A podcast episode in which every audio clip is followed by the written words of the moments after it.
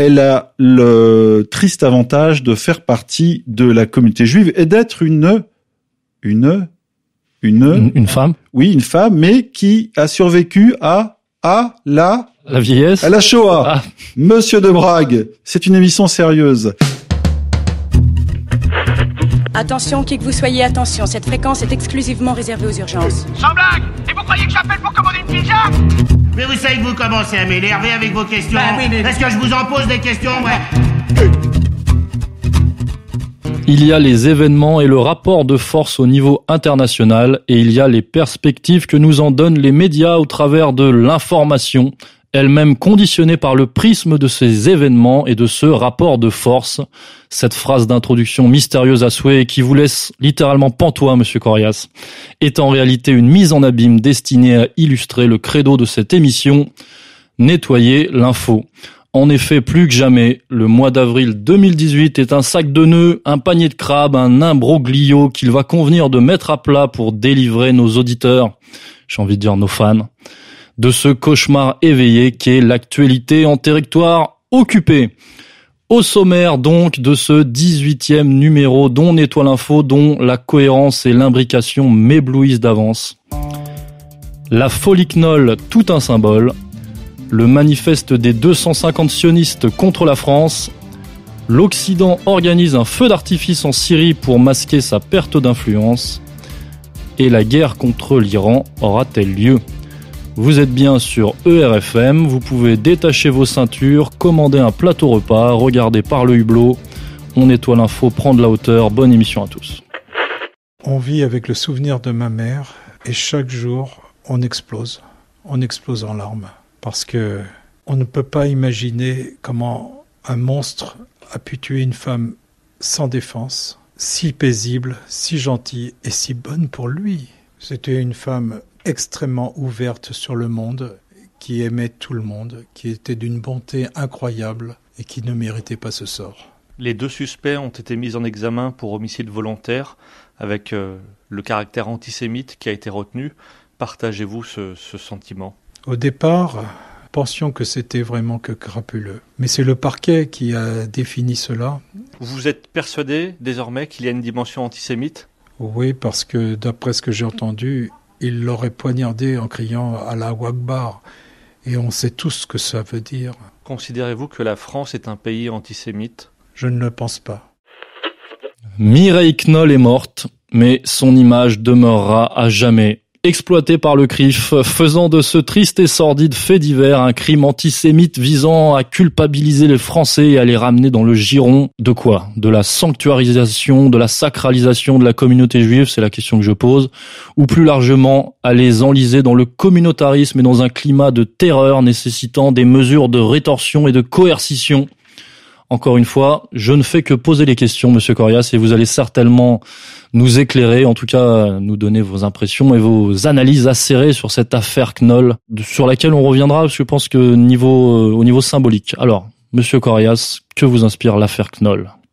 Ben, L'affaire Knoll ressemble en tout point à l'affaire Ilan Halimi euh, qui avait eu lieu en février 2006. À l'époque, euh, notre responsable politique s'appelait Nicolas Sarkozy et ressemble aussi en tout point à l'affaire Sarah Halimi qui, elle, a eu lieu en avril 2017, il y a quasiment un an, le 4 avril. Et donc l'affaire Mireille Knoll, elle, euh, s'est passée à Paris fin mars 2018. Voilà, donc on a l'impression qu'il y a une affaire annuelle qui tombe comme ça, plop, plop, et euh, comme euh, une bête immonde qui pond ses œufs. Alors la bête immonde, c'est évidemment celle du fascisme, de l'antisémitisme français, ce vieil antisémitisme euh, de la de l'extrême droite dont parlait notre bien-aimé président Emmanuel Macron à New York devant des étudiants et des journalistes hébétés hein, devant son talent oratoire.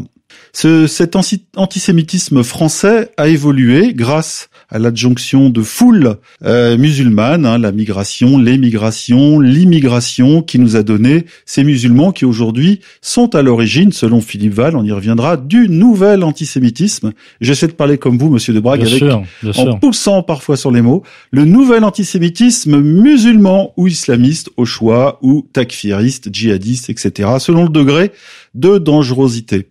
Voilà, nous euh, avons donc une affaire, un fait divers, qui déclenche une tempête politique et une réaction euh, qui euh, n'a rien à voir avec l'un de ces tristes meurtres qui ont lieu ou assassinats en France chaque année. Je rappelle la stat pour 2017, 825 morts, donc ce qui fait environ deux morts par jour, euh, deux morts évidemment non naturelles. La mort de Mireille Knoll, 85 ans, donc fin mars 2018, fait partie de ces hélas 825 crimes de sang mais elle a le triste avantage de faire partie de la communauté juive et d'être une une une une femme. Oui, une femme, mais qui a survécu à à la la vieillesse à la Shoah. Ah. Monsieur de Brague, c'est une émission sérieuse. Voilà, Mireille Knoé, 85 ans, poignardée à coups de couteau par un déséquilibré qui habitait son immeuble, qu'elle fréquentait, qu'elle recevait chez elle, etc. Donc une une, une, affaire un peu spéciale et euh, dont le meurtre a été aussitôt exploité par le CRIF en la personne de Monsieur Francis Khalifa, qui est son président, et qui a évidemment tout de suite hurlé au crime antisémite. Je rappelle que l'affaire précédente, euh, Sarah Halimi, donc 2017, avait mis, selon euh, les autorités juives, pardon, les associations juives, avait mis huit mois à être requalifiée en meurtre antisémite. Et, il y avait eu huit mois de battage publicitaire, euh, pardon, médiatique. Et juridique aussi. Et juridique pour obtenir, en fait, ce euh, petit changement euh, qui faisait d'un crime effectivement atroce, hein, une femme de 65 ans à la retraite défenestrée par un déséquilibré, puisqu'il a été tout de suite enfermé en HP. Et il avait été reconnu par les experts comme déséquilibré psychiatrique, voilà, et, usé de drogue, etc. Voilà, et donc euh, ce type qui hurlait à la lune, un peu comme un loup, euh, eh bien, est à l'origine d'un crime antisémite comme les nazis pouvaient en euh, produire il y a environ 80 ans en Allemagne. Voilà, donc c'est le contexte un peu de cette affaire, c'est tout simplement la surexploitation médiatique. Et euh, au bout de, euh, de ce crime de sang, la, le CRIF a appelé à une manifestation nationale, je dis bien nationale, à Paris, en hommage à Mireille Knoll une marche blanche et cette marche, blanche, voilà la fameuse marche blanche euh, dont il excluait par avance la présence des membres de la France insoumise et du Front national qui étaient considérés par lui comme des mouvements politiques euh, trop extrêmes et trop proches d'un certain antisémitisme ou du moins un, un antisionisme de bonne loi, voilà, pour pouvoir, pour avoir le droit, l'insigne droit de participer à cet hommage national. Alors euh, l'hommage national, un peu, il a fait flop. Nous, on l'a écrit. déjà, ça, ça, veut dire que, excusez-moi, je vous coupe, ça veut dire que le CRIF décide de qui peut commémorer et rendre hommage, oui. et qui ne peut pas. Oui, alors il s'est complètement approprié ce crime, c'est-à-dire qu'en fait, là, le l'hommage à Mireille Knoll s'est transformé en hommage au CRIF. Voilà, donc euh, par un coup de baguette magique de Monsieur Khalifa, euh, qui s'est lui complètement enfoncé dans cette affaire, puisque même euh, les, la tendance juive de gauche, l'UJFP, je crois, ou l'UFJP, lui est rentré dans le chou en disant que c'était ce qu'il faisait était amoral, abominable, etc. Donc Khalifa s'est retrouvé en défense, en est pris plein la gueule. La manif, qui était une marche blanche en hommage, qui aurait dû se passer de manière au moins pacifique dans le recueillement, a fini en pugilat puisque Mélenchon et Marine Le Pen sont quand même venus. Les euh, juifs présents, puisqu'il y avait effectivement que quelques centaines, on parle de milliers dans la presse, mais de manifestants, euh, les ont pris à partie en les traitant d'antisémites, de salauds, etc. Les noms d'oiseaux ont volé. Et c'est finalement la LDJ, avec ses 30 membres, la Ligue de défense juive, qui a exfiltré pas Mélenchon qui a dû partir, mais Marine Le Pen tranquillement dans une petite rue adjacente. Donc la LDJ, donc qui est une milice communautaire qui faisait effectivement euh, l'encadrement et la sécurité lors de cette marche blanche, a encadré Marine Le Pen, mais par contre euh, Jean-Luc Mélenchon lui a été expulsé. Oui, il a été expulsé. Il n'a pas été lynché non plus, mais il n'a pas été lynché, mais il, a été, symboliquement il a été expulsé et Marine, elle, était euh, protégée et effectivement en dehors de cette protection, elle était vivement insultée de péténiste, de facho, de salopes, de ça. Par les juifs, je dirais, qui ne sont pas au courant du petit changement de paradigme à la tête du, de la communauté. Effectivement, il y a encore une petite dissonance. Voilà, il y a un décalage. Euh, disons, je dirais que c'est en retard d'une guerre. Parce qu'aujourd'hui, Marine Le Pen, qui a axé le Front National sur euh, l'islamophobie et la lutte contre euh, l'immigration, de masse ou massive, eh bien, elle est un peu aux antipodes de Jean-Luc Mélenchon, Mélenchon, qui lui a encore, je dirais, un, un côté non islamophobe. Euh, le parti de la France insoumise ou le mouvement n'est pas islamophobe et d'ailleurs, euh, ça lui est beaucoup reproché par la droite française et par euh, la communauté organisée. Et aussi puisque le Front National en termes d'influence ne pèse plus grand-chose, est quand même en, état de, de, déstructuration et de décrépitude hein, au niveau électoral, alors que la France insoumise euh, représente encore euh, un pan de, de, la société. Quoi, Une certaine résistance de gauche classique, c'est-à-dire la gauche anti-impérialiste, anti, donc un peu anti-américaine, pour le coup anti-empire, mais aussi anti-impérialisme anti-impérialiste du côté israélien. Et populiste. oui, et populiste. En fait, c'est Mélenchon qui catalyse le populisme. Oui, même s'il s'en défend euh, en termes de vocabulaire, mais en réalité, il fait du populisme puisqu'il s'en prend au corps constitué que sont les médias, le corps politique. Il avait écrit un livre notamment qui s'appelle euh, qui s'appelait Dégagez-les ou Dégagez-les tous. Et puis euh, le dégagisme. le dégagisme. Et il loupe pas une occasion de rentrer dans la gueule des journalistes qui, il est vrai, font pas vraiment honneur à la profession en lui posant toujours des questions pièges, en l'emmerdant et surtout en relayant les critiques qui viennent toujours du même cœur central du système, c'est-à-dire effectivement, euh, entre autres, les associations juives communautaires qui ne sont pas élues et euh, qui donnent le là en matière politique en France. Alors finalement, euh, si on s'intéresse à ce qu'on appelle euh, la dissociation entre le signifiant et le signifié, Monsieur Correa, je suis sûr que vous avez étudié la, la linguistique. Bien sûr, je, je viens de j'ai révisé toute la nuit. Un concept de Ferdinand de Saussure, si je ne m'abuse. Et donc, euh, quel a été le symbole euh, véritable de cette marche blanche? Parce qu'elle a, elle a floppé, hein, comme on dit vulgairement, c'est-à-dire qu'il n'y a pas eu d'adhésion véritablement populaire. Euh, le, le, citoyen français moyen s'est pas forcément pris de passion pour cette pour cette histoire.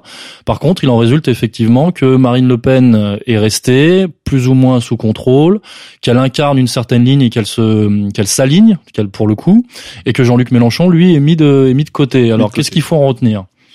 Bah, euh, on, nous, chez, euh, chez ER, on considère que Jean-Luc Mélenchon n'est pas un véritable opposant du système, mais euh, de fait, par rapport à Marine Le Pen, qui est effectivement en train de s'aligner, comme vous dites, euh, il devient l'opposant politique officiel, mais non véritablement dangereux, à euh, Emmanuel Macron.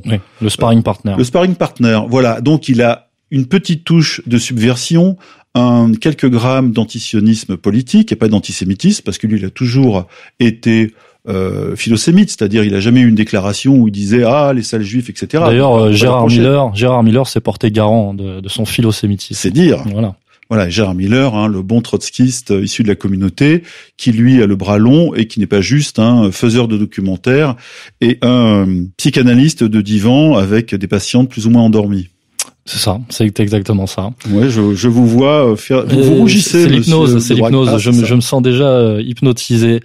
Euh, mais euh, ce qu'il faut préciser, c'est que l'affaire Knoll intervient juste après l'affaire Beltram. C'est ça. Et elle s'est euh, vraiment greffée à l'affaire Beltram et médiatiquement, elle a, elle a vampirisé l'affaire Beltram puisque on, elle, donc en s'accolant, elle a, elle a donné une nouvelle signification à ce que représentait l'affaire Beltram. Un, un, peu, alors si j'ose la comparaison, un peu comme en janvier 2015 lorsque la rédaction, une partie de la rédaction de Charlie Hebdo a été fusillée. Je vous vois venir avec l'hypercachère. Voilà, et soudain on a eu l'hypercachère, ou alors les soldats qui ont été abattus théoriquement par Mohamed Merah et ensuite les enfants de l'école aux Aratora. Oui, parce que euh, la symbolique, la symbolique de l'affaire Beltram, c'était un, donc c'est un héros un héros catholique, euh, a priori patriote puisque euh, les forces euh, incarnant les, forces de l'ordre, qui se sacrifie contre l'islamisme. C'est ça que, va retenir l'histoire.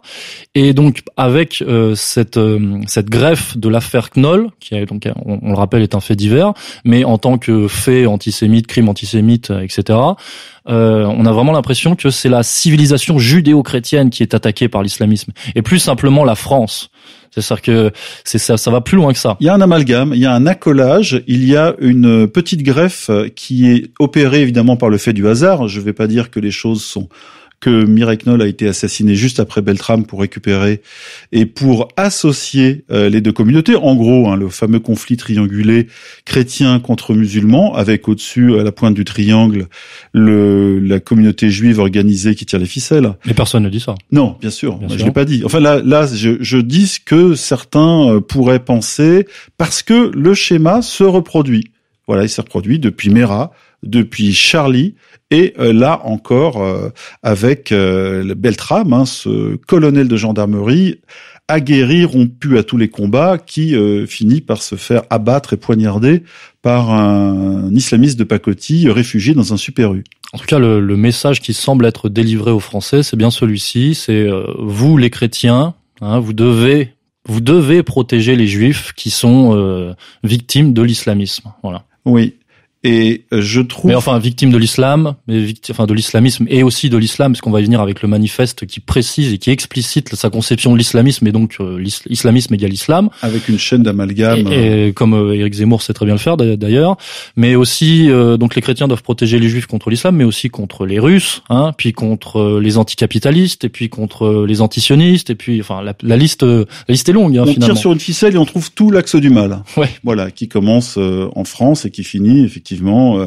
à Moscou, à Téhéran, à Pyongyang. Et peut-être qu'il faudra protéger les juifs euh, contre eux-mêmes à un moment donné ou contre leurs élites. Bon, en tous les cas, euh, la protection de la communauté juive en France n'est pas une lubie puisque les protections sont à la fois publiques et privées.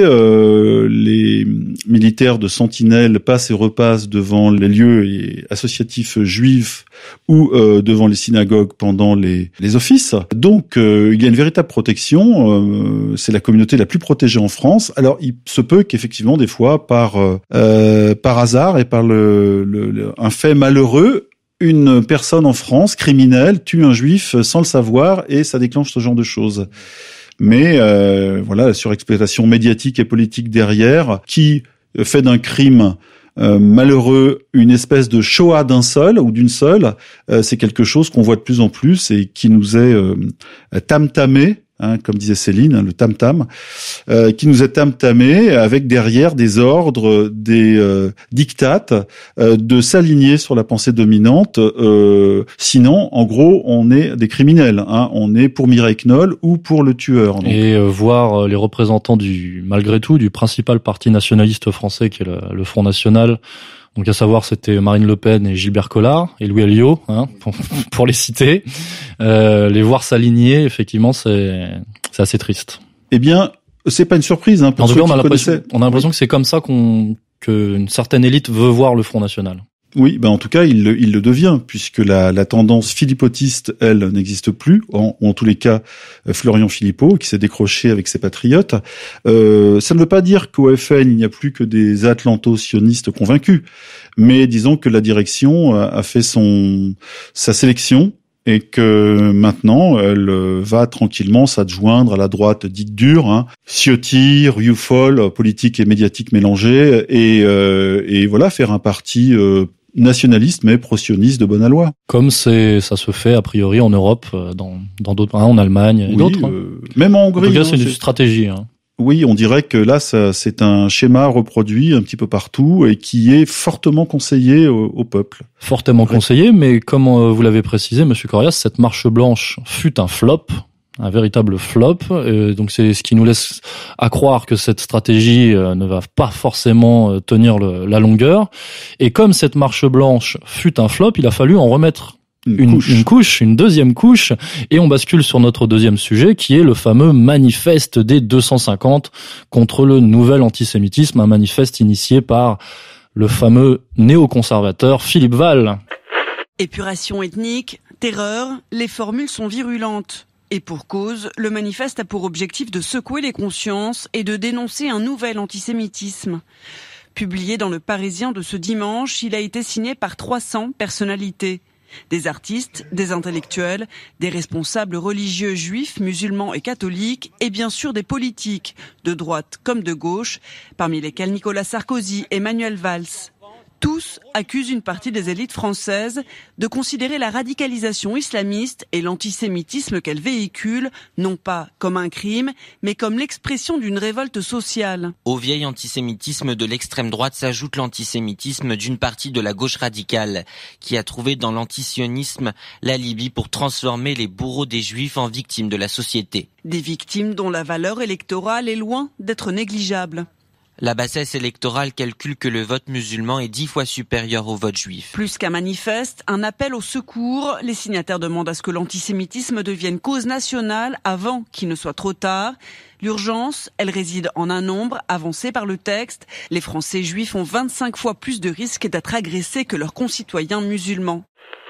un, un homme d'une morale irréprochable, qui était l'ancien comparse de Patrick Fonte, hein, ce pédophile qui a fait quatre ans de prison pour attouchement et agression sexuelle sur des enfants à l'école Marie Pontalon en Savoie avec Philippe Val. Oui, mais à l'époque, il chantait, ça, c'est tout. Oui, c'est vrai. Il faisait que de la chanson. pas au courant des. De toute façon, le sexe est une affaire privée, donc euh, il se peut que Philippe Val n'était pas au courant des turpitudes de son collègue avec qui il a tourné pendant des années. Bien sûr. En tous les cas, ce Philippe Val, qui s'est révélé, euh, lui, plus sioniste que le roi, ou plus sioniste que le grand euh, Kéalim, euh, se retrouve à la tête d'un de 15 personnalités qui ont écrit un livre, un livre qui est sorti le 21 avril chez Albin Michel. Une date symbolique. Oui, puisque ça rappelle un peu le 21 avril 2002, hein, 16 ans après le, le, le tsunami euh, le péniste. Eh bien, ce livre euh, explique aux Français que la France est en danger, que l'antisémitisme n'a jamais été aussi virulent, ce qui est faux puisque les chiffres le prouvent. Et ce qui est très étonnant d'ailleurs, c'est que dans la liste des signataires, parce qu'on va en parler, ce manifeste a, été accompagné par 250 à 300 signataires. Il y avait euh, Cazeneuve, euh, Cazeneuve qui était l'ancien, un des anciens euh, ministres de l'Intérieur sous François Hollande. Et à ce moment-là, euh, et comme je disais tout à l'heure, la communauté juive étant très protégée, les faits antisémites ou dits antisémites, hein, que ce soit des paroles ou des actes, avaient baissé drastiquement. Eh bien, ça n'a pas empêché les 15 personnes de ce manifeste, les 250 signataires, de hurler au loup antisémite au retour de la bande à Hitler et euh, de nous faire un coup de violon sur la souffrance de la communauté. Euh, alors, on, on, on a des phrases là-dedans qui, euh, qui dépassent en dinguerie tout ce qu'on a entendu. Ouais, puisque... quand même, ils ont quand même parlé de silence médiatique, alors qu'on entend euh, Oui, parler de cette ça. question tous les jours en permanence. D'épuration Euh, ethnique voilà. à bas bruit. Ça, Alors là, là, on se croirait, euh, on se croirait au Kosovo quand BHL délirait sur l'épuration ethnique. il y a 20 ans, en Euh, on a parlé de, personnes quasiment déportées de la banlieue rouge ou la banlieue islamiste désormais. euh, vers euh, Paris ou vers des contrées plus riantes comme Israël, où chacun sait que c'est un pays de paix et euh, de lait et de cocagne. Voilà, des enfants qui ne peuvent plus fréquenter l'é- l'école de la République, ce qui est vrai. Euh, les petits juifs se font emmerder dans, l'école de la République, sauf que en réalité, ça fait très longtemps, et même avant ce genre soi-disant d'événements, que les petits enfants juifs vont souvent dans les écoles privées. Voilà. Euh, bon, donc ce, ce manifeste euh, lancé par Philippe Val, qui est un proche de Carla Bruni et Nicolas Sarkozy, qui font partie d'ailleurs des signataires, c'est peut-être pas la personnalité morale la plus euh, la plus indiquée euh, pour donner des leçons aux Français. Et surtout que, en réalité, ce manifeste vise la communauté musulmane française. hein. Explicitement. Voilà, explicitement. Et d'ailleurs, euh, les réactions euh, ont été euh, nombreuses du côté des imams. Mais il faut savoir que la France n'a pas de représentation politique des musulmans, à part l'UEJF, mais il y a tellement d'embrouilles que ça devient inaudible. Et du coup, ils savaient très bien qu'il n'aurait personne en face d'eux pour Le, réagir. le, le CCIC. Pardon, oui. Non, non, je me suis trompé. Oui. C'est pas l'UEJF, c'est le euh, Conseil, euh, voilà, le conseil du culte. Ouais, le conseil du culte musulman. Le, c'est, euh, CUCM. en tout cas, en tout cas, désolé, j'ai fait un lapsus avec l'UEJF. Et euh, donc, ce manifeste pour lutter contre le nouvel antisémitisme, on l'a dit, c'est en réalité un manifeste pour promouvoir le nouveau sionisme, hein, qui euh, ne s'appuie plus sur le, le fascisme et l'antisémitisme d'extrême droite, qui est, euh, il faut le dire, pas très virulent, euh, et malgré ce que Macron a dit aux États-Unis. Et puis, il préfère aujourd'hui s'appuyer sur l'antisémitisme des banlieues. Voilà. Effectivement, puisque euh, dans ce manifeste, on comprend bien que ce qu'on appelle le lobby tente d'imposer sa définition, sa définition de l'antisémitisme. Donc il y a un véritable élargissement. Et donc le manifeste cible, vous l'avez dit explicitement, l'islam, car l'islam serait, je cite, le vecteur principal de l'antisémitisme de gauche. Voilà, qui est une l'antisémitisme de gauche qui serait une vieille tradition réveillée par ce qu'on appelle ce formidable concept qu'on appelle l'islamo-gauchisme. Oui, et dont Jean-Luc Mélenchon serait la réminiscence Eh oui. actuelle, et c'est une manière de le euh, maintenir sous l'été noir et de le terroriser euh, à bon compte. En tout cas, c'est l'épée euh, tendue au-dessus de sa tête. hein, c'est euh, attention, si tu ne restes pas dans les clous, tu seras un islamo-gauchiste. c'est l'épée de califat, hein, Oui, c'est l'épée de Califat et pas de Damoclès. Alors, Monsieur Corias, faites-moi, faites-nous ce plaisir incroyable. Citez-nous les signataires. Alors, sur les 250 qui ont été publiés dans Le Parisien le 21 avril, justement, alors je vais pas vous dire tous les noms parce que euh, on va nous accuser de, de, de, faire un peu la liste de Schindler. Ah, c'est public, hein Oui. Alors dedans, il y a un mélange de politique, de médiateurs et ou de médiacrates et euh, de people. Voilà, des personnalités, euh, donc des gens qui représentent qui ne représentent pas le, la communauté juive, mais euh, qui sont surtout l'émanation d'une tendance, cette tendance justement aujourd'hui, la tendance dure, ce que j'appelle le hard sionisme. Ils sont tous là. Euh, il n'y a pas beaucoup de ce qu'on appelle de juifs de gauche. Hein. Alors voilà, on a André Berkoff hein, avec euh, sa France libre. On a Jeannette Bougrabe dont le rôle est très très très nébuleux lors des l'attentat de Charlie Hebdo. On a Pascal Bruckner qui passe son temps à être interviewé par le Figaro pour dire combien l'islam est dangereux. Jean-Paul Briguet qui a parlé de l'école de la République et combien elle était pourrie. Carla Bruni, donc euh, très proche de Philippe Val et euh, Madame Nicolas Sarkozy à la ville. Chalgoumi, euh, l'imam qui fait rire tout le monde. On a Eric Ciotti de la bonne droite bien dure. On a Gilles Clavreul, l'ancien patron de la Dilcra, voilà qui est un fils d'eux et bien né.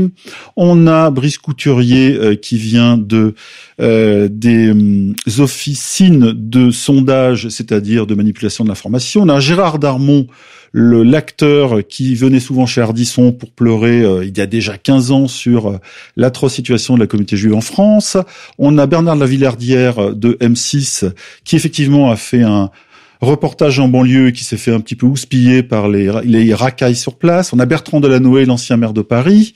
On a Gérard Depardieu. Ting Qu'est-ce qu'il fait là Lui, on ne sait pas. Hein. Peut-être une petite dette fiscale à effacer, mais ça, c'est pas gentil. On a le père des Bois. Euh, donc euh, ce chrétien qui avait été faire un reportage en ex-Union soviétique sur les charniers de juifs assassinés par balle, donc la Shoah par balle. On a Alexandre Devecchio, du, euh, du, Figaro. Vox. Hein, c'est c'est un peu le cœur aujourd'hui du débat euh, idéologique au Figaro. Il n'y en a plus dans le monde, il y en a dans le Figaro. Il y a Michel Drucker, le parrain de la télévision, euh, qui a refusé pendant des années, qui refuse toujours de recevoir, alors qu'il est sur service public, Marine Le Pen dans son émission. Qui, qui vit, qui vit dans le 9-3, je crois, Michel Drucker. Hein. Euh, bien sûr, non, et qui a eu beaucoup de problèmes avec ces, euh, ces maisons qu'il faisait agrandir dans des villages classés, hein, n'est-ce pas euh, Faites la recherche. Christian Estrosi, qui lui est l'homme de l'attentat de Nice, pardon, de la ville de Nice où il y a eu un attentat avec 86 morts. Raphaël Enthoven, le grand philosophe qui officie un peu partout et euh, qui nous éclaire de son génie. Luc Ferry, ancien ministre de l'éducation, qui lui est plutôt de tendance aussi de droite pro-sioniste, Alain Finkielkraut qu'on ne présente plus, Olivier Fogiel qui n'a pas tout compris mais qui a dû signer parce qu'il a vu les noms impressionnants, Jean Glavigny, ancien ministre de l'Agriculture de notre ami euh, François Hollande, le président qui a fini avec un, 4% je crois de popularité. On a Françoise Hardy, tiens, qui a dû se planter de liste, Noémie Alioua, la nouvelle euh, petite euh, journaliste sioniste montante, Frédéric Aziza qui n'est pas en prison malgré ses mains au cul et son harcèlement sexuel, Jean-Luc S, ancien patron de France Inter, qui était là lors de la nuit euh, d'élection ratée de Hillary Clinton et qui ne comprenait pas pourquoi euh, ce salaud et ce fasciste de Trump avait été élu. Nous avons Haïm Corsia, qui est le rabbin, euh, qui représente un peu, c'est le grand rabbin de France. Nous avons Jacques Lang, qui n'est pas mort et euh, qui est toujours là, malgré les, les casseroles quand même monstrueuses qu'il a au cul. Je crois qu'il pensait que c'était une, une pétition en faveur de Polanski, je crois. Oui, donc euh, lui aussi a dû se tromper de liste. Pierre Lescure, ancien patron de Canal+, qui visiblement euh, tient à ne pas avoir une mauvaise image. Bernard-Henri Lévy, on ne le présente plus, l'homme fauteur de plusieurs guerres, que ce soit en Yougoslavie ou euh, en Libye. Maurice Lévy, le grand patron euh, qui a euh, passer la main ou qui va passer la main de Publicis, hein, qui tient toute la presse par la publicité, euh, qui a passé la main donc au nouveau mari de Anne-Sophie Lapix, qui elle-même présentait avec un visage rempli d'effroi le crime de Sarah, euh, le pardon, le, fameux cambriolage criminel qui avait eu lieu à Livry-Gargan sur une famille juive. C'est comme si le ciel lui était tombé sur la tête. Enrico Macias, euh, voilà, qui chante le lobby depuis plusieurs décennies. Richard Malka, l'avocat de Charlie Hebdo. Habib Meyer, le franco-israélien ou israélo-français qu'on ne présente plus et qui insulte la France du matin au soir. Yann Moix, euh, le... L'écrivain. L'intellectuel défroqué qui est passé euh, chez les sionistes alors qu'il était antisioniste avant, pour ne pas dire plus. Xavier Niel, le milliardaire très proche de Macron, et Dominique Perben, ancien ministre de la Justice. Qu'est-ce qu'il fait là? C'est un Lyonnais. François Pinault, le milliardaire, qui est à la tête de la fondation du même nom qui arrose euh, Paris de ses euh, œuvres d'art contemporain nul à chier. Richard Prasquier, ancien euh, président du, de CRIF, mhm. avant euh, Roger Kuckerman et euh, Francis Khalifa. Nous avons Jean-Pierre Raffarin, hein, notre ancien Premier ministre sous Chirac, qui est devenu le grand ami des Chinois, qui apparemment se servent de lui pour espionner la France. Non, je plaisante, et qui a lancé dernièrement une association à but humanitaire. Nous avons le l'alcoolique Renault, qui chante après avoir bu et qui danse des gigues. Euh, euh, juive, des danses juives, donc euh, à moitié pétées, donc on ne sait pas trop où il en est à ce niveau-là. Il avait déjà fait son coming out sioniste il y a quelques temps. Hein. Voilà, en mettant une petite croix juive, une, croix, une Morgenstern de David là euh, à la télé quand il était passé ou revenu chez ou Drucker ou sur France 2, on sait plus trop. Yvan Rioufol du Figaro qui mène la croisade anti-islam dans la presse. Nous avons Nicolas Sarkozy, l'ancien président de la République, évidemment. Johann Sfar, le dessinateur de BD qui parle de tout sauf de BD dans les médias et qui est invité quasiment tous les jours. Francis Spinner, l'avocat, Pierre-André Taguieff qui euh, parle de la morbidité de Céline et qui accuse Céline quasiment de crime contre l'humanité dans un dernier livre. Manuel Valls euh, qui va régulièrement chercher ses ordres en Israël, ancien Premier ministre quand même de la France, et euh, qui lorne sur la mairie de Barcelone. Philippe Val évidemment. Annette Vieviorka, euh, l'historienne de la Shoah qui régulièrement vient shoatiser le propos en France. André Zaguri, le psychiatre, etc. Voilà, d'une belle liste qui a été étudiée par Hervé Rissen qui a trouvé quelques doublons voilà, une liste qui montre que, ben, voilà, on est, c'est très orienté, hein, soyons sérieux. Extraordinaire. Euh, Philippe Val, Manuel Valls, Nicolas Sarkozy, Bernard-Henri Lévy, Finkielkraut. Euh, que des amis de l'humanité. Ah, c'est hein. incroyable. Donc des atlantocionistes, on, pur et dur. Pur et dur, oui, pur et dur. Et donc ce sont ces gens-là qui veulent imposer aux, Français, euh, encore une fois aux Français moyens, on va dire, euh, cette nouvelle définition à tout craint, à toute force de euh, l'antisémitisme et surtout en faire un, un sacerdoce pour le citoyen, pour le citoyen de base. Et qui demande, pour la République. Et qui demande expressément que les versets du Coran, je cite, appelant au meurtre et au châtiment des Juifs, des chrétiens et des incroyants, on dirait qu'ils ont rajouté ça après, soient frappés d'obsolescence. Euh, ce qui a fait réagir évidemment durement les imams parce que le le, le Coran est un texte qui euh, c'est un texte très, sacré hein. très interprété comme la comme le Talmud on peut trouver des phrases appelant au meurtre des autres d'ailleurs il y a eu un texte qui a tourné qu'on a publié euh, sur justement les versets entre guillemets euh, juifs qui appelaient au au meurtre des euh, chrétiens et qui euh, comparait euh, les goy à ou non le meurtre des goy pardon comparait les goy à des singes ou à des animaux etc donc c'est chose connue hein. donc là aussi on pourrait faire la même chose faire un manifeste en disant expurger euh, de vos textes sacrés tout ce qui appelle au meurtre des chrétiens et des musulmans. Voilà. Sauf que on n'a pas la même batterie la même batterie médiatique. Ce que demande ni plus ni moins le, le aux musulmans c'est de remettre en cause la parole de Dieu quoi oui, leur parole de Dieu, effectivement, et tout en ne touchant pas à la leur. Hein. Il y a un côté sacré, l'autre qui n'est pas sacré, qui est changeable, et voilà, donc ils veulent trifouiller dans les textes de tout le monde. Bientôt, le Christ devra se raser la barbe, descendre de sa croix et euh, retourner à la synagogue. J'ai l'impression, hein, si ça continue comme ça. Alors, euh, effectivement, euh, qui est concerné en France vraiment Qui est ciblé ben, Sociologiquement, c'est plutôt les banlieues, ce qu'on appelle les banlieues, puisqu'elles sont considérées effectivement comme des, des lieux de, de, de zones des zones de non-droit élargies. En, des, des viviers foisonnants et, et encore plus pour les juifs. Et, euh, et aussi puisqu'elles euh, sociologiquement elles abritent c'est vrai le plus de musulmans euh, en, en, termes de représentation en France. Et c'est assez bizarre puisque nous sommes là finalement en 2018 en plein cœur de ce que Alain Soral avait appelé dès 2002 un retournement d'alliance puisque les potes Hein, à la SOS Racisme, les potes intouchables d'hier, donc c'est-à-dire euh, les banlieues, la banlieue dans son ensemble d'ailleurs, on ne sait pas trop ce que ça voulait dire, est-ce que ça comportait, est-ce que c'était les jeunes, euh, les musulmans, les travailleurs, euh, les, les communistes, les délinquants, le nouvel électorat du PS. Voilà, donc les potes intouchables d'hier sont devenus intégralement les terroristes d'aujourd'hui. Les boucs émissaires. Les boucs émissaires d'aujourd'hui. Et donc toute complaisance, que ce soit pour des raisons euh, sociale ou religieuse à l'égard de la banlieue, on va le dire, de ces gens-là pour euh, pour les sionistes, sera désormais marquée au fer rouge. C'est ça. Ça sera le tampon islamo-gauchiste sera posé sur euh, les gens qui voudraient encore réfléchir avec un petit peu de sérieux sur sur ces questions. Et effectivement, le message, je pense, est envoyé en direction de Jean-Luc Mélenchon, pour ce qu'on expliquait tout à l'heure, puisque il s'agit de lui baliser le chemin et de lui dire ne sors pas de notre giron et reste et sinon tu seras qualifié d'islamo-gauchiste et donc tu seras diabolisé en tant qu'antisémite suprême. Il l'est déjà, puisque certains de ses lieutenants, euh, alors il y a ceux qui mettent un genou à terre comme Corbière, euh, il y a ceux comme Obono qui ont été euh, visés sur leurs anciens tweets ou déclarations, etc. Donc la pression est constante sur voilà, Il y a une pression sur lui parce que son mouvement, quoi qu'on en pense, c'est encore un public de jeunes qui se posent des questions sur le capitalisme, sur le des gauchistes la question, oui, oui, voilà, la question palestinienne, voilà, et donc qui, comme l'extrême droite est déjà un peu sous contrôle malheureusement, enfin par rapport à, ce qu'on a dit euh, par rapport à Marine Le Pen.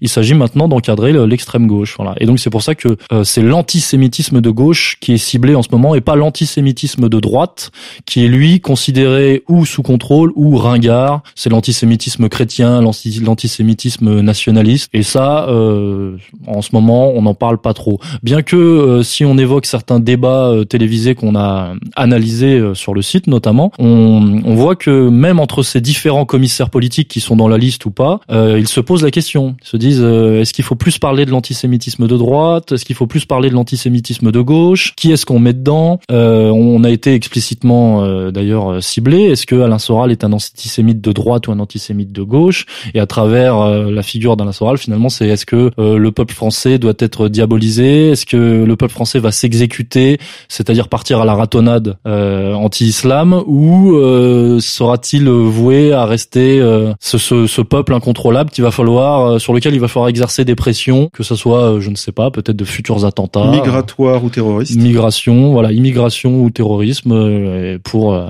pour le remettre dans le dans la bonne ligne, la droite ligne sioniste. On, on voit de toute façon que l'antisémitisme ou l'accusation d'antisémitisme n'est qu'un outil de normalisation ou de soumission sociale et politique. Ça fonctionne, mais jusqu'à une certaine limite, parce que quand on voit qu'il y avait 30 000 quand même personnes à Paris en hommage à Ilan Halimi. Euh, il y en a même pas deux ou trois mille pour euh, Mireille Knoll. C'est-à-dire qu'il y a quelque chose qui n'est pas populaire et qui peut vraiment se retourner contre les ingénieurs sociaux. Et euh, avec un peuple de France de plus en plus lucide de qui euh, décide, de qui domine, et de plus en plus rétif à obéir à ce genre de euh, d'ordre. L'ordre, c'est taper sur les musulmans. Bien sûr, et euh, ce n'est pas populaire, mais euh, puisque nous sommes dans la nuance et dans l'analyse euh, réelle, ce n'est même pas populaire au niveau des élites, car si on s'intéresse vraiment à ce que représente Emmanuel Macron, il, malgré tout, il ne s'est pas aligné sur cette nouvelle définition de l'antisémitisme. Alors il a fait une déclaration, mais à peu de frais, de dire oui, je serai dur contre l'antisémitisme, c'est ce qu'il a dit,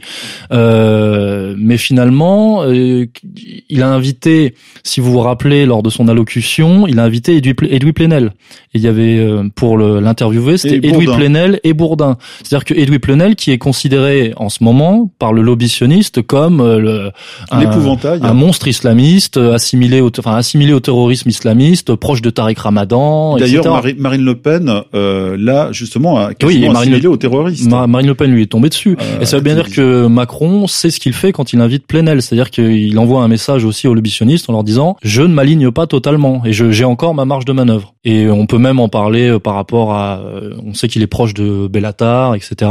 C'est des gens qui, qui sont dans une autre euh, école de domination, on va dire. Alors, ça, bien sûr. Alors ça, ça c'est vrai euh, il y a peut-être une arrière-pensée électorale derrière, parce que perdre euh, euh, l'électorat des banlieues, l'électorat euh, traditionnel du PS, il a perdu les ouvriers, mais il avait la jeunesse et il avait les musulmans, souvent, qui ont voté à 90% quasiment pour Hollande, c'est aussi un calcul risqué. Et là, là évidemment, Macron sait très bien que tous les musulmans ne sont pas des terroristes, ni, même des proto ou des pré-terroristes, et donc d'aller trop loin dans la direction du CRIF, c'est perdre une base électorale euh, qui a aussi peut-être euh, voté pour lui euh, aux dernières élections et qui votera peut-être pour lui en 2022. Voilà, donc donc c'est la limite, c'est la limite de toutes ces ingénieries et de cette soumission. Et, on peut même imaginer que Macron n'est pas forcément un, je dirais, un, un anti-CRIF, mais par contre, c'est quelqu'un de très pragmatique qui sait que s'il veut être réélu, parce qu'il y pense déjà, il ne pourra pas se couper d'une base populaire. Bien sûr, c'est-à-dire que l'agenda CRIF ou l'agenda sioniste ne correspond pas en ce moment avec l'agenda macronien, atalien, hein, moi je, l'appelle euromondialiste,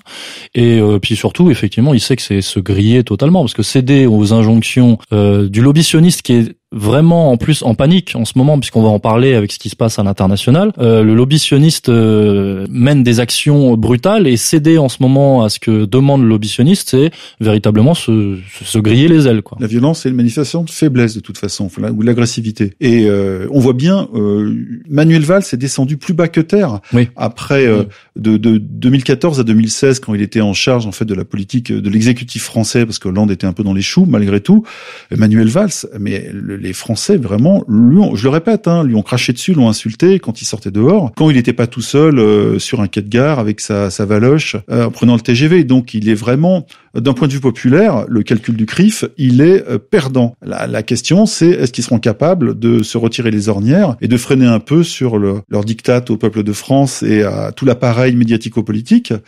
Euh, C'est pas certain parce que là ils sont en roue libre. Oui, oui, bah c'est vrai que Manuel Valls, lui, il a vraiment tenté d'imposer le choc des civilisations à la France. Hein, euh, et, la congruence, la congruence avec l'islamisme. Voilà. Voilà ce qu'on pouvait dire sur ce nouveau manifeste et le concept clé du moment qui est euh, l'islamo-gauchisme. En réponse à une attaque chimique présumée du régime syrien à Khan Sheikhoun, dans la province d'Idleb, le président américain Donald Trump a ordonné le bombardement de la base aérienne d'Al-Shairat dans le centre de la Syrie. Le 7 avril, peu après 3 heures du matin, 59 missiles de croisière Tomahawk ont été tirés par deux navires américains basés en Méditerranée. Le bombardement visait des radars, des avions, des défenses anti-aériennes et d'autres équipements logistiques situés sur cette base militaire du sud de Rhodes. Alors, le bombardement, le feu d'artifice euh, occidental en Syrie, donc euh, mi-avril 2018. Euh, déjà, j'invite nos auditeurs, et je les renvoie vers la très bonne émission de nos collègues Youssef Indy et Geroyd Ockelman qui ont qui ont réalisé une très bonne émission sur ce sujet très précis du, du bombardement occidental. Donc, allez écouter Chronique de la paix universelle sur ERFM, la dernière émission. Sinon, que dire? Bon, on va pas revenir euh, tous les détails. Effectivement, une petite coalition très petite coalition occidentale, une triade, donc les États-Unis, euh, le Royaume-Uni et heureusement ou malheureusement la France, parce que on va, on va s'intéresser à ce qui ressort de, ce, de cette petite fête, euh, ont bombardé euh, effectivement la Syrie officiellement euh, pour sanctionner l'usage d'armes chimiques par le régime de Bachar el-Assad, donc le, le, gouvernement syrien, euh, mais sans aucune preuve, sans aucune preuve avérée, simplement se basant sur la version euh, des casques blancs, des fameux casques blancs, hein, cette, cette espèce d'obscure ONG plus ou moins euh, diligentée par, par les services anglais, euh, qui a prétendu avoir euh, des vidéos, des preuves euh, de, de ces d'usage d'armes chimiques par le gouvernement syrien. Et sur la foi de, de, ces petites informations, effectivement, on a eu droit à un gros, un gros chambardement qui a fait couler beaucoup d'encre dans ce mois d'avril. Euh, finalement, euh, que s'est-il réellement passé Je pense qu'on, pour aller à l'essentiel, que l'Occident, c'est un peu un champ du signe de la, puissance et de la vision du monde unipolaire euh, de l'Occident. C'est-à-dire que l'Occident veut toujours jouer euh, ce rôle de, gendarme du monde, hein, surtout effectivement ce qu'incarnaient les États-Unis. Euh, mais ce, cet acte a vraiment démontré que l'Occident n'avait plus les moyens de jouer ce rôle et surtout nous avons basculé euh, ces derniers mois et nous en avons pris conscience officiellement, je pense, avec euh, avec cet événement. Nous avons basculé dans un dans un nouveau rapport de force et nous sommes plus ou moins officiellement, peut-être pas en guerre froide, mais dans une bipolarité euh, affirmer un nouvel équilibre du monde. Je, quand on s'intéresse effectivement aux nouvelles armes déployées et euh, présentées par la Russie, et puis quand on comprend euh, ce qu'incarne le, le, la sphère eurasiatique en termes géopolitiques, géostratégiques et géoéconomiques désormais, et qu'on conçoit les dissonances entre une partie des États-Unis et la, le, petit suivisme européen, enfin français, franco-anglais, on se dit effectivement qu'on est en train de changer d'air. Alors, euh, le, le, bombardement euh, occidental, donc il y a eu, je crois, 105 missiles tirés, euh, a été exercé sous coordination de l'OTAN, mais en, au regard du droit international, en totale illégalité, parce que finalement, la Syrie n'a agressé personne, il n'y a eu aucune autorisation du Conseil de sécurité de l'ONU. Il n'y a pas eu d'enquête. Il n'y a, pas eu d'enquête officielle. Hein, encore une fois, on se basait sur des allégations, des casque blanc. Et euh, certains ont invoqué, alors ça c'était assez assez drôle, certains ont invoqué la responsabilité de protéger. Vous savez, la, en droit international, la, la fameuse R2P, euh, qui consiste à intervenir dans un pays. Euh, C'est le droit d'ingérence de couche. Voilà, d'intervenir dans un pays quand euh, plus rien ne fonctionne dans ce pays, que tout s'écroule, qu'il n'y a plus d'institutions viables, etc. Or, en l'occurrence, en Syrie, quoi qu'on en dise, malgré sept ans de guerre hein, euh, impériale, euh, les institutions fonctionnent a priori toujours bien. Donc la responsabilité de protéger n'avait pas de, de, vigueur et n'avait pas lieu d'être. Et donc nous sommes dans cette attaque effectivement dans une agression, voilà, totalement. Je rappelle juste un chiffre en 1991 lors de la grande attaque mondiale contre le le Koweït, mais pour euh, sortir Saddam Hussein du Koweït, et ensuite euh, un peu d'invasion de l'Irak, 38 pays s'étaient ligués contre, euh, soi-disant, la troisième armée du monde. Hein. Tout était bidon, mais il y avait 38 pays. Et de plus en plus, depuis donc environ 25 ans, euh, les coalitions fondent. Et là, ils se retrouvaient à trois. On n'avait même pas les Australiens, les Canadiens. Euh, il y en a qui commencent à se méfier. Même les Allemands se méfient de ce genre de, de bourbier. Alors les Allemands se méfient parce que Merkel est euh, opposée à Trump vraiment en termes de on va dire de, de valeurs véhiculées et puis je pense qu'elle sent le elle sent le vent tourner aussi il y a eu les, les néo-zélandais effectivement qui se sont détournés et comme vous le dites à terme, que restera-t-il de cette euh, de cet empire ou de cet impérialisme occidental? Je pense finalement pas grand-chose. Ça n'attire plus grand monde parce que tout le monde a compris que le seul intérêt là-dedans, c'est l'intérêt de l'empire, que ce soit les États-Unis ou derrière cacher les intérêts euh, israéliens dans la région.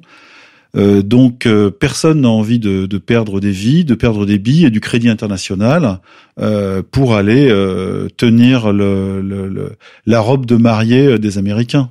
C'est pour ça que je parlais de champ du cygne, parce que finalement cette démonstration de force n'était vraiment qu'une démonstration et une sorte de baroud d'honneur, puisque euh, quoi qu'il en soit, au même moment, la Ghouta était libérée par les forces gouvernementales syriennes et euh, on s'achemine comme on l'annonce depuis des mois, vers la libération euh, et l'indépendance et la reprise de la souveraineté totale de la Syrie. Sauf pour le nord qui est occupé par... Euh, Parce qu'il y a encore des pressions, effectivement. Oui, les forces américano-kurdes. Mais disons que la dynamique est celle-ci et je ne vois pas ce qui viendrait vraiment contrer, sauf euh, sauf euh, vraiment déclenchement d'une d'une guerre alors, venue de l'extérieur. Alors justement à ce propos, j'ai lu que c'est Jim Mattis qui avait calmé, soi-disant Donald Trump, qui lui voulait bombarder les centres de commandement et le palais présidentiel de euh, Bachar al-Assad. Qu'en est-il, Monsieur de Brague? Eh ben, Le palais présidentiel a effectivement été visé, euh, mais il a été euh, protégé par la, défense syrienne, qui a été aidée,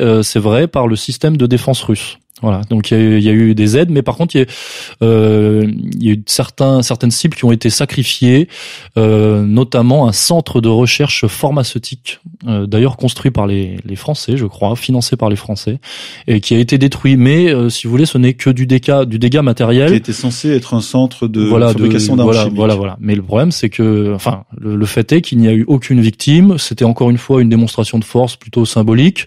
On ne sait pas trop et euh, s'il y avait un accord finalement avec les les Russes ou les Syriens sur cette question. Les, Russes ont intimé l'ordre à cette fameuse coalition, puisqu'il y a eu des contacts avant, même si les Français ont repus ce contact téléphonique, je crois, euh, de ne pas toucher les positions russes et les intérêts russes. Bien sûr, et cela a été vraiment respecté, puisque les Russes avaient précisé, si vous touchez euh, un Russe, entre guillemets, il y aura des représailles. C'est-à-dire qu'ils envoyaient des, des... Ils faisaient pas juste de la défense passive, mais ils envoyaient des missiles sur les lanceurs. Donc euh, le dégât finalement est assez assez faible par rapport à ce que ce qui était euh, soi-disant visé et évoqué. et finalement, qu'est-ce quel était le but? Est-ce que c'était renverser encore une fois le régime de Bachar al-Assad? On a l'impression que on est là face à un, un, empire en bout de course, vraiment sur cette question. ça peut créer un précédent parce que euh, régulièrement, maintenant, chaque semaine, on a un, quelqu'un crie au gaz comme on criait au loup avant euh, dans les campagnes françaises. Donc il est possible aussi que euh, ce précédent euh, permette euh, plus tard de continuer non seulement des bombardements, mais se donner le, prétexte moral d'intervenir partout et tout le temps et de, de, ne pas respecter la souveraineté de la Syrie ni de son ciel, comme font les Israéliens de toute façon depuis un certain temps. Oui, mais comme l'a annoncé Donald Trump déjà depuis plusieurs mois, il a prévu de, de, de, partir de la région ou en tout cas au moins de quitter le, la Syrie, ça c'est sûr. Et les, les forces militaires américaines sont en train de de, de quitter le, le, territoire. Effectivement, et Jim Mattis, c'est vrai qu'il avait révélé que par contre il y avait des, des, des soldats français qui étaient euh, oui, envoyés. Oui, a balancé les, les, forces spéciales et les Turcs dans leur presse, ces petits coquins, ont balancé euh, les implantations des forces spéciales françaises. En renfort, effectivement. C'était pas très gentil parce que les forces spéciales, théoriquement, euh, doivent être couvertes par un certain secret défense. Mais c'est parce que si on veut parler des Turcs, c'est parce que Erdogan, en ce moment, est très rétif et très rebelle aux injonctions euh, de ce qu'on ce qu'on appelle euh, les l'empire, de ce qu'on appelle la, puissance occidentale euh, en acte, parce qu'il a bien compris lui aussi que le vent tournait, et puis parce que il en a eu marre de jouer ce jeu-là, il a trop subi, il y a eu des tentatives d'assassinat sur sa personne, et il a été euh, effectivement partie prenante de cette histoire, même si euh, Emmanuel Macron d'ailleurs s'est targué d'avoir séparé la Turquie de la Russie, puisque la Turquie et la Russie, avant le bombardement, euh, s'étaient mis d'accord sur, dans un sommet à Ankara, s'étaient mis d'accord sur le la gestion justement de, la zone du nord de la Syrie. Et, et Erdogan, effectivement, a lui a envoyé quelques pics. D'ailleurs, je crois que j'en ai quelques bonnes notes. Vous allez nous les lire en turc ou en français? Non, en français, je, je, ne parle pas le turc. Euh, bah, en tout cas, dans ce mois d'avril, il, a, il, a sous-entendu fortement qu'il était prêt à sortir de l'OTAN. Euh, il a attaqué le dollar. Hein, il, a, il, a, il veut rapatrier ses réserves d'or de la réserve fédérale américaine. C'est quand même quelque chose d'assez symbolique et d'assez euh, d'assez fort. Hein, le message envoyé. Entre 100 et 200 tonnes d'or, je crois. Euh, effectivement, il a rendu public euh, les positions françaises, qui était quand même un coup un coup bas, on va dire. Et puis euh, même Erdogan, au début du mois d'avril, avait accusé la France explicitement d'encourager le terrorisme. Et puis euh, il se, de temps en temps, il attaque, euh, il attaque Macron aussi officiellement. donc plus grand monde finalement pour partir en guerre. C'est c'est un peu ce qu'il en ce qu'il en ressort. Et euh, l'Occident, cette petite coalition occidentale me semble euh, en bout de course, puisque si on réfléchit à ce qui s'est passé déjà, le, donc déjà par rapport à Erdogan, qui ne joue plus le jeu, on va parler de l'Arabie Saoudite qui est dans une situation un peu inconfortable sur cette question, mais je ne suis pas sûr qu'elle suive euh, à 100% le jeu de, de l'agression. et puis si on réfléchit à ce qui s'est passé le mois dernier entre le Royaume-Uni la Russie, et notamment cette désastreuse affaire Skripal, euh, qui consistait à mettre la pression sur Poutine avant son élection et puis à faire croire que euh, il y avait de, de l'empoisonnement international euh, véhiculé par les, les, services secrets russes. quand on voit que petit à petit tous les experts en viennent à conclure que finalement euh, il n'y a aucune preuve que les Russes ont usé de, cette, ce poison, de cet agent innervant. Comme ils le disent, que finalement des experts suisses ont précisé que l'usage le plus courant de cet agent innervant était par l'OTAN.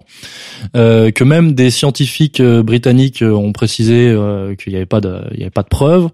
Euh, je pense que c'est aussi cette, cette, ce coup d'éclat là, ce, ce bombardement, c'est aussi pour masquer tout ça hein, finalement. C'est pour masquer une, une grande défaite sur le terrain et euh, pour et pour masquer une grande manipulation qui est en train de se de, de, de naître au jour du, du, grand public. Un petit contre-feu sur une foirade. Mais je, je rappelle quand même pour les, les gens qui aiment bien les, les affaires de renseignement que les spécialistes du, de l'empoisonnement sont pas vraiment les Russes, mais c'est le Mossad, c'est les services israéliens qui eux sont passés maîtres dans l'utilisation de poisons très rares euh, dont ils détiennent eux seuls les euh, bah, les antipoisons quoi.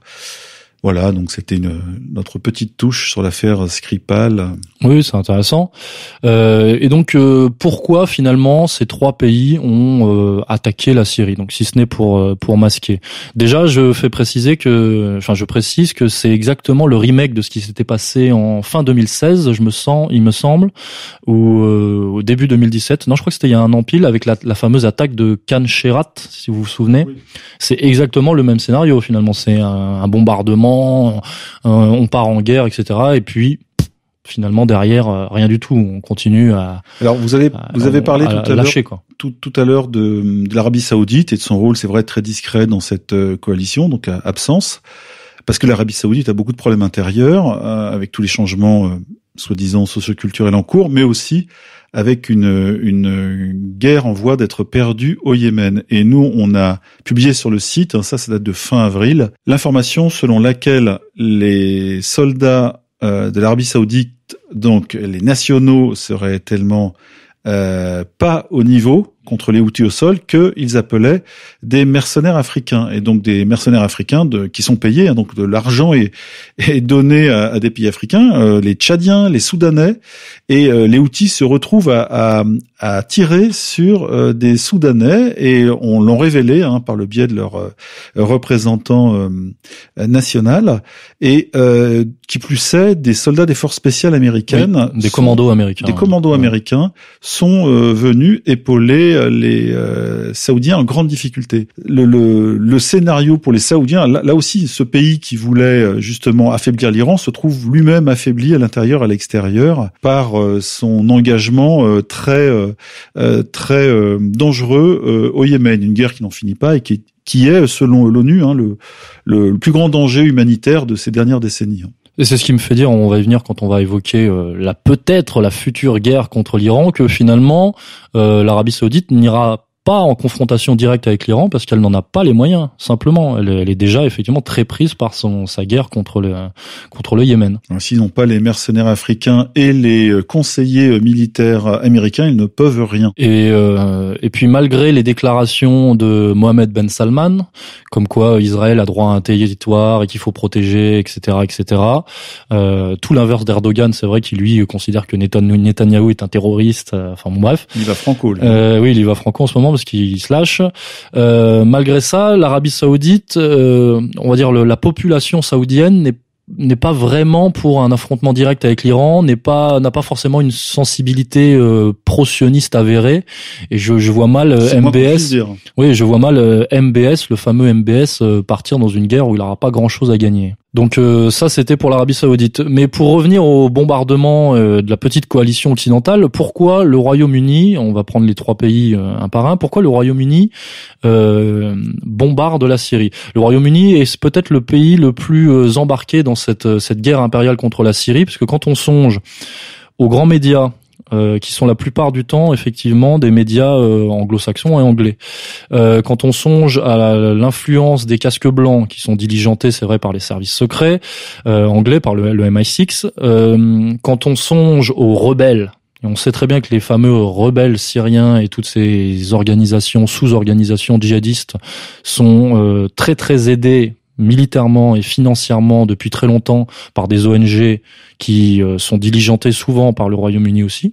Plus l'historique de la présence euh, britannique là-bas dans la région orient depuis euh, depuis des lustres jusqu'à la Seconde Guerre mondiale parce qu'après ils ont perdu la main, ce sont les Américains qui les ont remplacés mais c'était quand même leur précaré. Et puis euh, donc euh, les ONG, puis il y a aussi des multinationales euh, anglaises, etc., etc. Donc le, Royaume-Uni est très impliqué sur cette question, mais n'a pas les moyens lui-même d'attaquer seul la Syrie. Alors pourquoi la France? Alors ça c'est une question intéressante. moi j'ai l'impression que finalement ce qui ce bombardement est révélateur de la marge de manœuvre d'Emmanuel Macron sur cette question.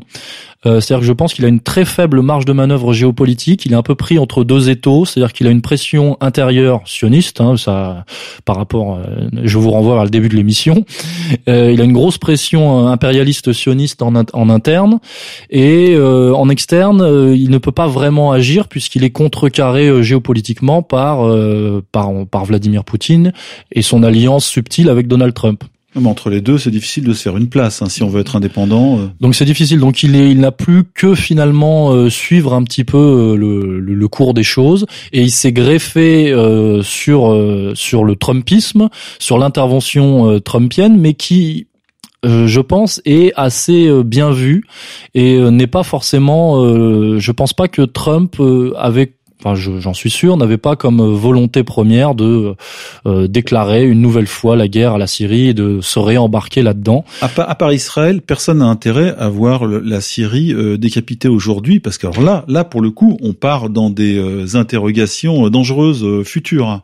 Le, tout le monde a vu ce que c'était l'anarchie en Irak, et surtout avec l'avancée des Iraniens, donc c'est peut-être pas le meilleur calcul pour les puissances occidentales. Donc je pense que Donald Trump, quand il euh, fait ce bombardement, c'est notamment pour effectivement calmer la base euh, sioniste et la pression sioniste qu'il a en, en interne, si c'est vrai. Alors il a déjà donné des gages avec euh, Jérusalem, capitale d'Israël, mais c'est vrai que quand on y réfléchissait bien, hein. quand on y réfléchissait bien, ça ne fait pas plaisir à tout le monde. D'ailleurs, ça fait pas plaisir à BHL. Donc c'est assez subtil. Peut-être qu'il va y avoir droit effectivement avec la question iranienne, mais c'est pareil, euh, il y aura certainement un retournement. Et avec le bombardement syrien, ça lui permet de calmer euh, cette pression sioniste dure et euh, brutale et véhémente, de leur donner des gages et de cacher un petit peu la honte de la défaite américaine aussi à, son peuple, puisque c'est quand même c'était porté par Obama, par George Bush même à l'époque, cette cette influence sur le, le Proche et le Moyen-Orient, puisque l'attaque contre la Syrie, officiellement, il y a une déclaration de guerre américaine contre la Syrie depuis 2003, je crois. avec le, le je vais pas le dire en anglais, mais un pacte euh, anti euh, anti Bachar qui avait été euh, qui avait déjà été signé par les néoconservateurs au milieu de l'axe du mal de George W. Bush. Donc ça permet à Trump et à Macron d'ailleurs de faire plaisir à Israël à peu de frais, de calmer les, la pression néoconservatrice euh, qui continue, puisqu'on voit que par exemple Bernard-Henri Lévy maintenant dit qu'il faut attaquer l'Iran, dénazifier l'Iran, qu'il faut sauver les Kurdes, euh, etc. Et euh, puis peut-être que ça a permis, c'est vrai aussi en termes géostratégiques, d'envoyer un message quand même aux forces de, présentes dans la région, comme les Turcs ou comme le Hezbollah, qui quand même pour leur dire allez-y mollo, on peut quand même, on est quand même là, on peut quand même bombarder, n'avancez pas trop vers Israël parce que ce n'est pas le, le plan. on, on vous envoie un message on est, on est quand même euh, toujours euh, capable d'intervenir. En tout cas, c'est une hypothèse. Mais ce bombardement d'environ euh, une centaine de missiles qui sont tombés partant des frégates américaines, entre autres, en cette nuit d'avril sur la Syrie, c'est peut-être aussi, alors c'est une façon de dire peut-être aux Israéliens, nous, on fait le job, n'y allez pas, parce que on, peut aussi penser que les Israéliens se sentiraient encouragés à, euh, à attaquer tout simplement des cibles pour le coup bien réelles euh, du pouvoir syrien. D'ailleurs, elle commence à faire sauter les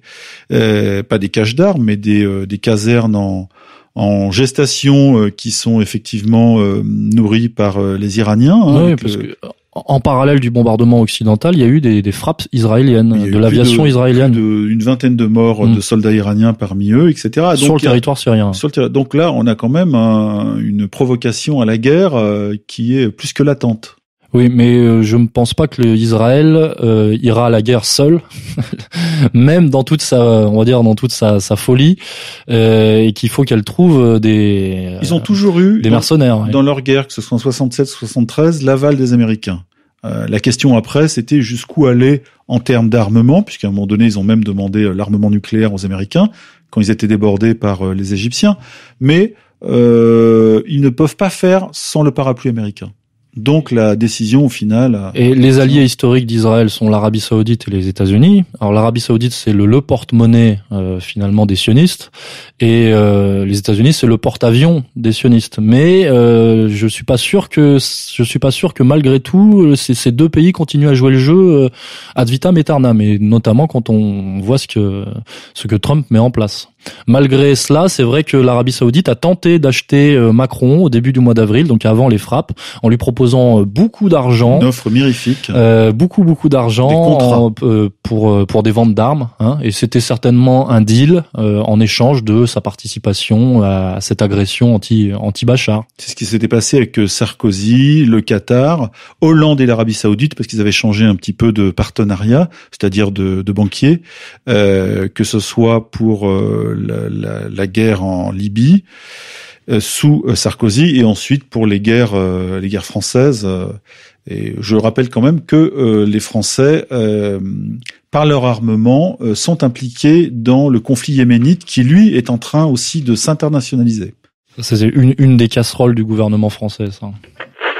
Israël a-t-il euh, l'intention d'attaquer l'Iran dans les mois qui viennent? Toujours est-il que les déclarations de Benjamin Netanyahou en ce sens se font chaque semaine un peu plus fermes, mais l'idée d'une offensive contre les installations nucléaires iraniennes euh, est redoutée par une partie de la classe politique et de la population. Charles Anderlin et Alon Grego sont nos correspondants en Israël. Voici le scénario du pire présenté par une chaîne israélienne les radars repèrent des centaines de missiles tirés depuis l'Iran et la Syrie en direction du centre d'Israël. Cette fois, au cours de l'exercice, ils sont détruits en plein vol. Mais selon les experts, le système ne pourra intercepter qu'une faible partie des milliers de missiles lancés sur Israël en cas de guerre. C'est le grand débat qui se déroule actuellement dans le pays.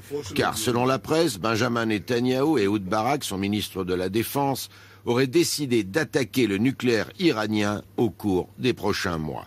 Cela en dépit de l'opposition de l'état-major qui voudrait réaliser l'opération de concert avec l'armée américaine. Mais cela, il n'en est pas question à l'heure actuelle. Même Shimon Peres, le président de l'État, a déclaré, contre l'avis du gouvernement, qu'Israël ne devait pas se lancer seul dans une telle aventure. Et maintenant que nous en sommes là, pour ainsi dire, la nouvelle cible prioritaire des sionistes, puisque en Syrie ça, ça paraît de plus en plus compromis, euh, c'est l'Iran. Alors, euh, qui pour déclencher une guerre sioniste contre l'Iran? Euh, Et bien, bah, j'ai l'impression que ça va être euh, difficile. Donc, Israël multiplie les provocations ces derniers ces derniers jours. Donc, on a vu Benjamin Netanyahu nous faire un petit exposé comme s'il travaillait dans la Silicon Valley avec projecteur, schéma, graphique. ça, il y avait un côté Colin Powell avec la petite fiole aussi où il a, il a déclaré, voilà, où il a déclaré que l'Iran avait un programme nucléaire euh, secret, caché, et qu'il fallait euh, absolument euh, dénucléariser l'Iran, intervenir. On a même eu la représentante américaine, je crois, aux Nations Unies, où, qui a exhibé un missile soi-disant iranien qui était éclaté, je crois, en Arabie Saoudite. Voilà, donc toujours le même, la même théâtralisation de de l'ennemi de la part des Américains. Et la même hypocrisie, puisque si un pays possède l'arme nucléaire dans la région, on, le rappelle, même si ce n'est pas reconnu officiellement, c'est bien Israël. Israël qui a l'arme nucléaire, qui a certainement des armes chimiques aussi, et des armes biologiques. Oui, il y a un centre qui est dédié à cela. Hein. Il y a le centre de Dimona pour le euh, la fabrication des armes nucléaires, et puis un centre chimique qui est connu, qui avait même été balancé par Gérard de Villiers dans un vieux livre.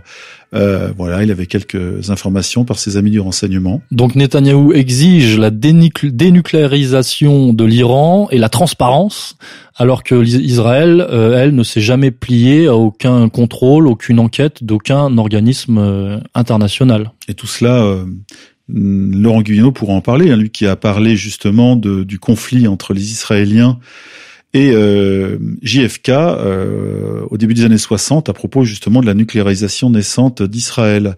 Et euh, alors, il était Israël possède entre 180 et 200 têtes nucléaires, peut-être plus, c'est un vieux chiffre. Et euh, par exemple, le désert du Sinaï entre Israël et l'Égypte a été miné par des mines nucléaires.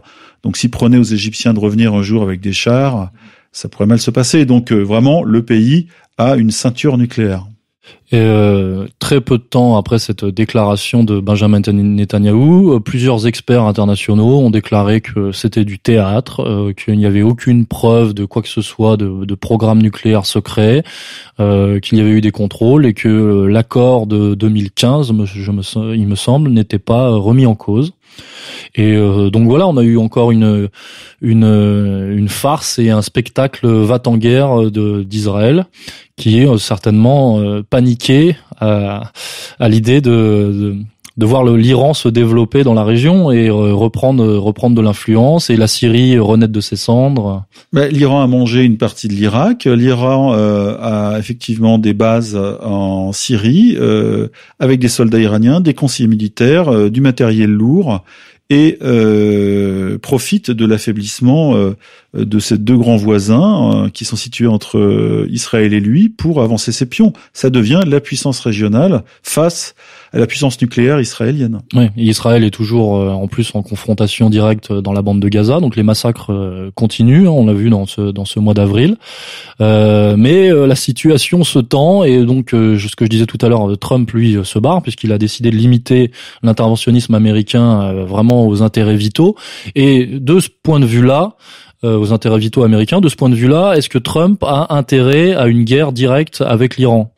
Bah, je ne suis pas sûr. Par contre, euh, je vais quand même euh, préciser, puisque je je me demande, puisqu'il y a une grosse pression qui est faite sur Trump pour qu'il euh, décertifie euh, l'accord le 12 mai, euh, le 12 mai, l'accord 5 plus 1 sur le nucléaire iranien. Je me demande si Trump n'ira pas jusqu'à le faire, ce qui, ce qui est possible euh, compte tenu de des surprises que nous réserve Donald Trump.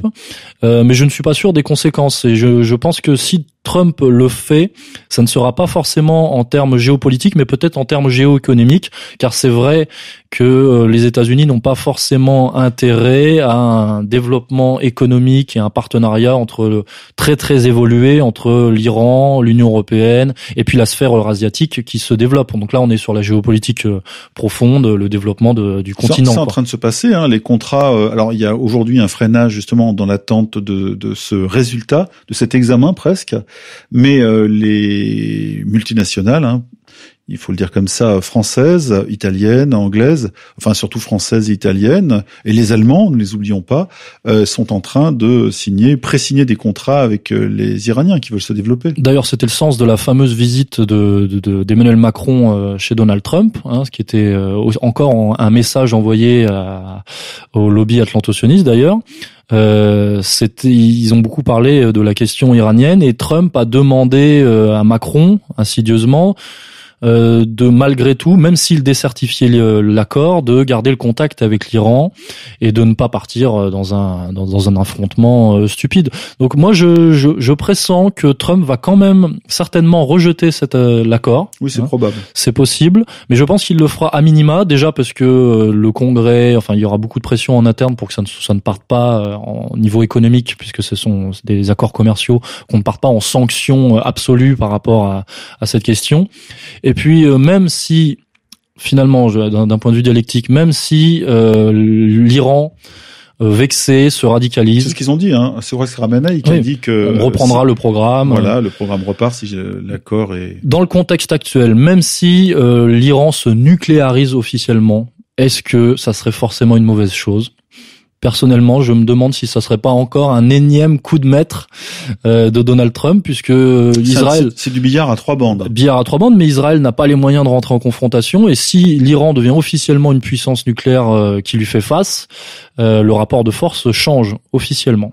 Et je me demande si ça serait pas. Alors là, on sera effectivement dans un contexte de guerre froide, mais je me demande si ça serait pas une bonne chose. 55 ans après Kennedy, Trump enverrait une quenelle de la taille d'un missile euh, transatlantique euh, à aux Israéliens. Alors bah, c'est possible. Bah, c'est possible parce que Donald Trump travaille pour les intérêts américains. Il a bien contre-pieds. Oui, mais il a bien compris que ce rentrer en confrontation euh, euh, sioniste n'était pas n'était pas du tout dans, dans l'intérêt des Américains. Je vous trouve formidablement optimiste, Monsieur. Moi, je suis Trumpien. J'espère euh, que demain on n'aura pas une guerre nucléaire généralisée, mais euh, mais pour l'instant ça tient. J'y crois pas. Et d'ailleurs, si je je peux donner un petit fait évocateur sur cette question, c'est-à-dire que si Trump voulait vraiment déclencher une une guerre avec euh, le, avec le Moyen-Orient ou la sphère eurasiatique, il, il, ne mettrait pas en place ce, cette accalmie, ce processus de paix avec la Corée du Nord en ce moment, puisque ça va être historique. Normalement, euh, fin juin,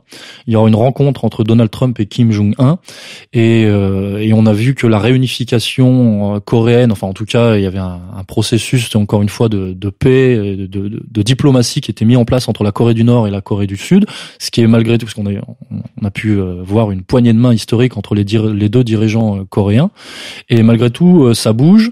Et euh, quoi qu'on en pense, la Corée du Nord était un moyen de pression. Enfin, faire pression sur la moyenne de la Corée du Nord était pour les impérialistes un moyen de pression sur les Chinois. Et des présences, de présences militaires lourdes. Et en s'acheminant vers un, vers une paix dans cette, dans cette région, je pense que ça prouve bien que d'un point de vue géopolitique, géostratégique, Trump n'envisage pas une guerre frontale avec la Chine. Par contre, enfin avec la sphère eurasiatique. Par contre, la guerre commerciale, certainement, elle va, elle va continuer parce que c'est la route de la soie, les exportations oui, la route de la soie, parce que c'est ça effectivement, ça touche aux intérêts vitaux américains en termes économiques. Mais en, en tous les cas, le Moon, le président sud-coréen ou premier ministre, je ne sais même plus, mais et Kim, le chef de la Corée du Nord, se sont attendus pas sur le dos de Trump, mais en tous les cas, ont fait une avancée qui euh, évoque euh, la dénucléarisation totale de la péninsule, ce qui veut dire aussi les missiles américains qui sont en Corée du Sud. Et c'est là, le coup un peu vicelard de Kim et Moon